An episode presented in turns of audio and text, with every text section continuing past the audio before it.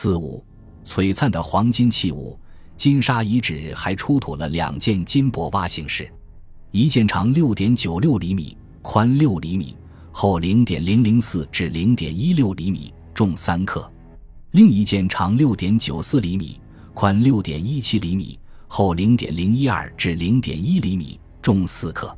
这两件金饰也是锤叠成片形后，采用切割、錾刻等工艺制成。其形态好似一只抽象变形的动物，身上有凸起的连珠状乳钉纹。从总体造型和细部特征仔细观察，很可能是青蛙或蟾蜍的艺术表现。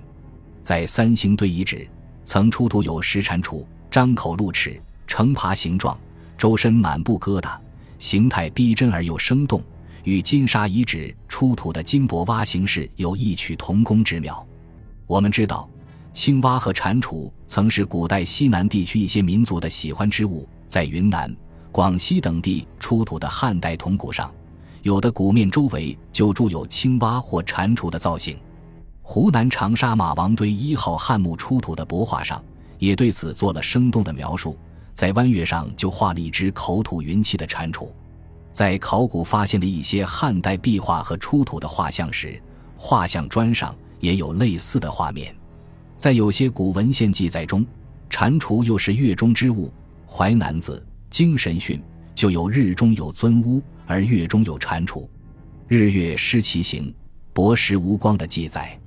按照学者们的注释，尊乌为三足乌，蟾蜍即俗话说的癞蛤蟆，意思是说日中有只三足乌，月中有只蟾蜍。日月如果不按常规运行，就会被咬食而失去光辉。《淮南子》说：“林训中又有月照天下，是与瞻珠之说。瞻珠也就是蟾蜍，表达的是同一个意思。认为月食是由于月中有蟾蜍在咬食的缘故。由此可知，远古时代不仅有广为流传的太阳神话，而且有月亮神话。尊乌即三足乌，又称金乌或阳乌，是驮日飞行的太阳神鸟。蟾蜍则被古人认为是月中神灵的象征。”关于月亮神话，《山海经·大荒西经》中有有女子方玉月，帝俊其长息，生月时有二，此始遇之的记载。《吕氏春秋·沈分览·武功》也有西河作战日，上一作战月之说。毕沅等注释说上一即长仪，后世的嫦娥奔月神话即由此演变而来。这同样也说明了月亮神话的久远。根据传世文献记录透露的信息可知。关于月亮的神话传说起源相当古老，而且流传甚广，在古人心目中，长息后演化为嫦娥，是人格化的月神；蟾蜍则被视为月亮的象征。古代先民观察天象时常发挥想象，并与动物联系起来。比如，古人可能发现太阳有黑子现象，便认为日中有三足乌；看见月亮有阴影，便说月中有蟾蜍。古代先民可能很早就有了崇拜月亮的习俗，长期遇月便是具有浓郁神话传说色彩的原始社会祭祀月亮法术行为的反应。月中蟾蜍的神话传说显然也是祭月习俗的产物，这在上古时代很可能同太阳崇拜一样，也是一种非常盛行的自然崇拜现象。从考古发现看，彩陶上已出现大量蛙纹。原始岩画中也有对蛙的描绘，古代先民对蛙与蟾蜍怀有特殊的重逢习俗，也是由来已久。主要有三大原因：其一是因蛙与女性有密切的比喻联系而成为生殖崇拜象征；其二是蛙可以预报天气的变化，如通过蛙鸣声音的变化可以预知雷雨是否即将来临、天气是否大旱等，认为蛙身上具有神秘属性。促使了蛙崇拜的形成。其三是蛙的叫声与婴儿的哭叫声相似，有些上古氏族因而将蛙奉为图腾。有学者认为，不仅月亮神话与蛙崇拜有关，女娲的神话传说也与远古先民的蛙类崇拜观念有着密切的关系。女娲可能是以蛙为图腾的远古部落首领，后来被神化成了蛙神和创世神。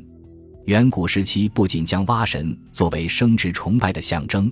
还流行祭蛙求雨的习俗，先秦时代这种祭蛙求雨的习俗在汉代仍十分盛行。董仲舒《春秋繁露》卷十六就对此做了记述，充分说明了其影响力的强大。金沙遗址出土的金箔蛙形式，说明古代蜀人也是喜爱和崇奉青蛙或蟾蜍的，并具有多重象征含义。首先，制作者的目的显而易见，是为了用于当时盛行的挖祭仪式，所要表达的很可能是祭蛙求雨的寓意。其次，金箔蛙形是那种写意和抽象的造型风格，洋溢着浓郁的神秘意味，展示了制作者丰富的想象力。显然绝非自然界中常见的凡俗之蛙，其形态造型可能是古代蜀人心目中的月中蟾蜍或月中神蛙象征。再者，也不能忽略和排除他们透露的生殖崇拜意识，重视农业发展与人口繁衍，肯定是古蜀族群中的大事。希望五谷丰登，部族强盛。最能体现这种心愿和期盼的，便是生殖崇拜。此外，金箔蛙形式也可能是古代蜀人喜欢和崇奉的吉祥物，甚至可能是古蜀某个氏族或部族的具有图腾含义的标志。总之，金沙遗址出土的金箔蛙形式具有丰富的多重内涵，应是不争的事实。关于金箔蛙形式的使用方式，单独使用的可能性较小，有学者认为很可能是附贴于其他制料器物上作为装饰。如果与远古以来就广为流传的日月神话传说联系起来思考，金箔蛙形式也可能与太阳神鸟金箔氏一样，都是金沙遗址统治者宗庙或神庙中的供奉物，或是重要的祭祀器饰或献祭品。金箔蛙形式确实是古代蜀人的一个绝妙创造，他们所展示的丰富内涵。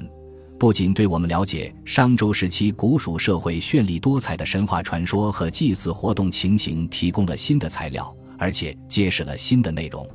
金沙遗址出土的金器中还有喇叭形金箔器，口径十一点六二厘米，顶径一点一二厘米，高四点八一厘米，厚零点零二厘米，重五十一克。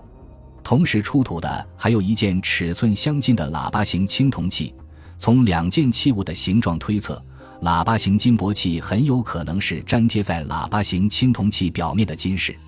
三星堆二号坑出土有喇叭形青铜铃，但尺寸较小，未有金饰。金沙遗址也出土有铜铃，形状类似，也无金饰。可知喇叭形器与铜铃是用途不同的两种器物。金沙遗址出土的这件喇叭形金箔器物，器表为素面，未作纹饰。值得重视的是其重量。超过了金冠带和其他金器，是金沙遗址出土金器中用金量最重的一件。这件喇叭形金箔器重达五十一克，而具有王权与神权以及族属意识等象征含义的金冠带只重四十四克。作为特殊崇奉象征的太阳神鸟金箔饰也仅重二十克。由此也可知制作者对喇叭形金箔器的重视，否则是不会花费这么多黄金来制作这件器物的。据此推测，应该是古代蜀人祭祀活动中的一件重要用品或供奉物，也可能是古蜀族的某种特殊象征物，代表着某种习俗和崇尚观念，具有特殊的象征含义。通过上面的介绍可知，金沙遗址出土的金器不仅种类很多，而且内涵丰富，展现出绚丽多彩的古蜀特色。其中有些器物，如太阳神鸟金箔饰，神奇精妙。可谓是从未有过的考古发现。金沙遗址出土的黄金制品中，还有金盒、鱼形金饰、圆形金器、球拍形状的三角形金器等。这些金饰器物形式多样，内容丰富多彩，真实的反映了殷商时期古蜀族制作使用黄金的情况。这些璀璨的遗存，为我们了解辉煌的古蜀文明提供了珍贵的资料。感谢您的收听，本集已经播讲完毕。喜欢请订阅专辑，关注主播主页，更多精彩内容等着你。